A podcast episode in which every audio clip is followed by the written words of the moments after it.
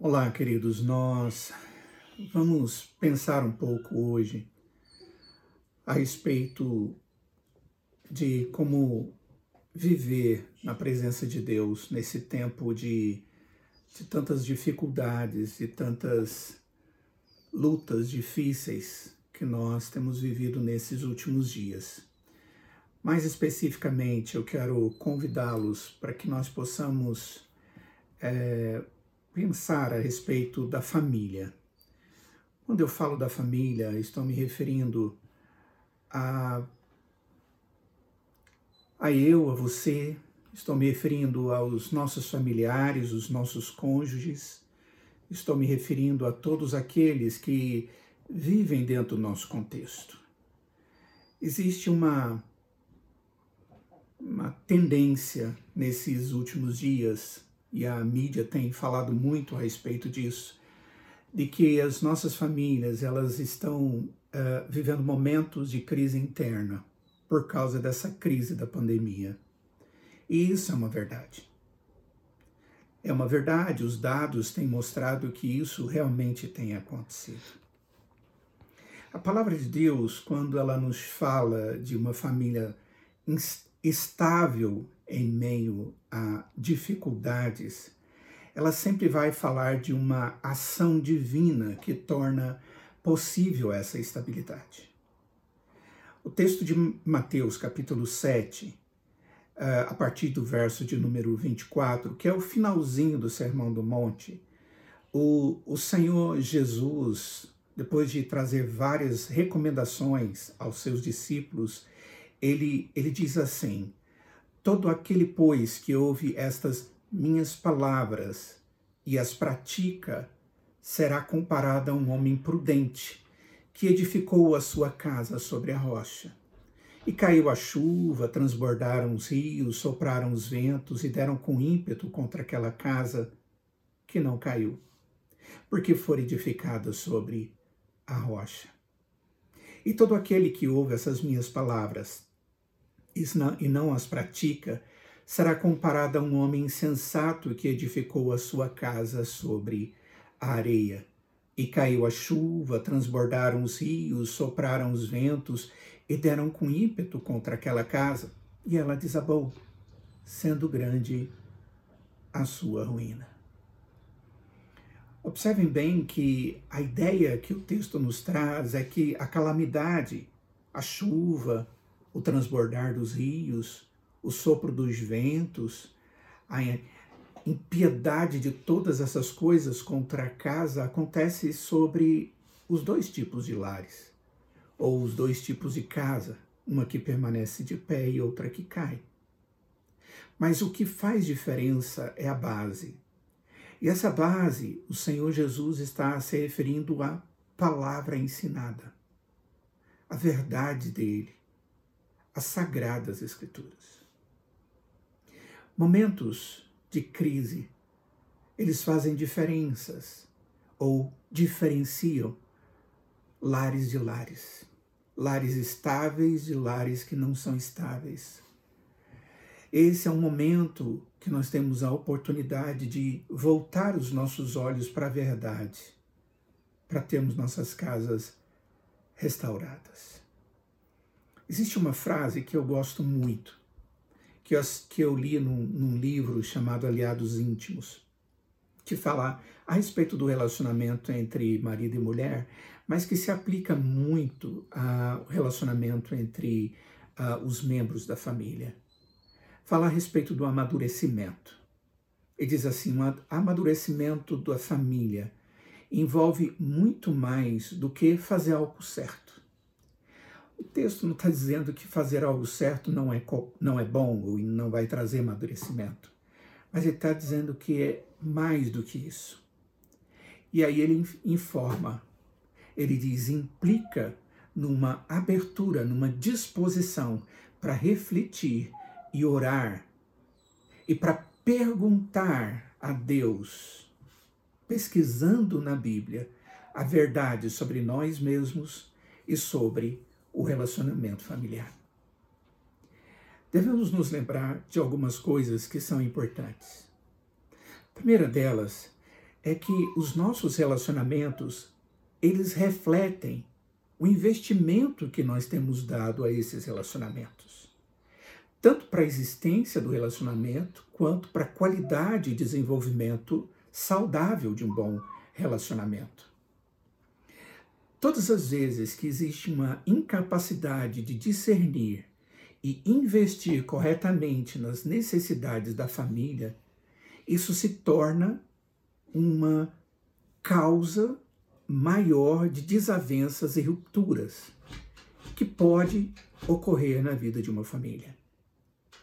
Muitas famílias contemporâneas têm sido vítimas de homens e de mulheres que geram desavenças e rupturas na medida em que valorizam coisas pouco importantes em detrimento daquilo que pode trazer tanto um crescimento pessoal como familiar maior. É uma inversão de valores e investimento. Essas, essas coisas, elas precisam ser percebidas. Essas atitudes desastrosas são frutos não de uma ignorância quanto ao que é melhor e mais produtivo dentro de casa. De uma certa forma, as pessoas sabem a respeito disso. Mas o que acontece é a dificuldade que as pessoas muitas vezes têm de investir a própria vida através de um esvaziamento delas mesmas, de si mesmas, em favor das outras pessoas, através de uma atitude amorosa, que tem como característica o amor. Esse amor tem como característica o altruísmo, o investir no outro, o dedicar-se para o outro, o crescimento do outro, a restauração do outro, o crescimento do outro dentro do meu próprio coração. O Senhor Jesus, respondendo a uma pergunta sobre o principal dos mandamentos, ele diz que primeiro nós devemos amar a Deus e depois o nosso próximo como a nós mesmos.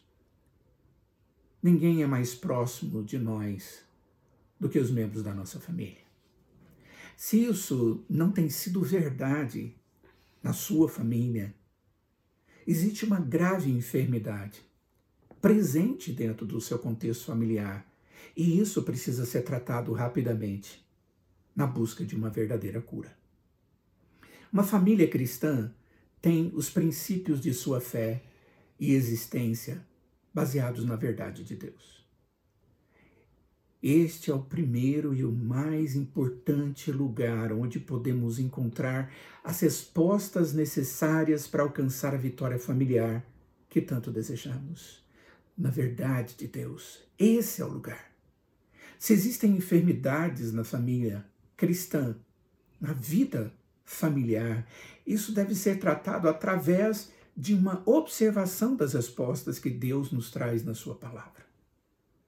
Outro instrumento que nós encontramos orientação na Escritura, que é importante para a vida saudável da família, é dado por Deus e se chama oração. A oração é uma maneira excelente para confessarmos a Deus a dependência que nós temos dele para vivermos a nossa própria vida e os nossos relacionamentos. Ao aproximar de Deus pela oração, o homem cristão, ele deve fazê-lo em plena certeza de fé, aguardando a manifestação da vontade soberana e sábia do seu Senhor. Caso contrário, não tem motivo para que ele se aproxime do Senhor, a não ser que seja com esperança verdadeira. Provavelmente, o que está faltando em muitos lares é um retorno sincero e intenso aos princípios divinos revelados na Bíblia, como também uma vida contínua de dependência a Deus através da oração. Eu e você, individualmente, cada membro das nossas famílias, devemos analisar onde e como temos prejudicado o crescimento da nossa família. Somente através dessa atitude sincera, tomada na presença de Deus e na presença dos instrumentos orientadores de Deus, é que nós seremos capazes de alcançar não só a orientação, mas também poder para reverter uma situação de relacionamentos conflitantes. Que Deus, na sua graça, nos ajude a edificar a família que Ele nos deu, usando a Sua palavra e a oração como expressão da nossa sincera dependência a Ele. E que isso seja para o nosso bem e para a glória do Senhor. Oremos. Ó Pai, dê-nos entendimento de que o Senhor é o sustento, é a base, é o alicerce com a Sua verdade da nossa vida individual e da nossa vida familiar. Nesse momento de crise, tantas famílias têm sofrido, ó Deus, porque eles haviam com problemas e agora estão tendo que viver dentro de casa com essas situações que ainda não foram resolvidas. Dê paciência, dê, ó Pai, tranquilidade, dê dependência a esses que buscam no Senhor para que através da sua graça eles possam, ó Deus, encontrar respostas e nesse tempo possam ver as suas famílias restauradas, abençoadas. Ó Deus, não permita que nós estejamos indo na direção que o mundo tem ido, de agressões, de cada vez mais distanciamento nesse tempo. O que nós desejamos é restauração, benção. Nós desejamos verdadeiras atitudes de arrependimento e de perdão entre os membros das famílias. Nos ensine assim e nos abençoe, em nome de Jesus. Amém.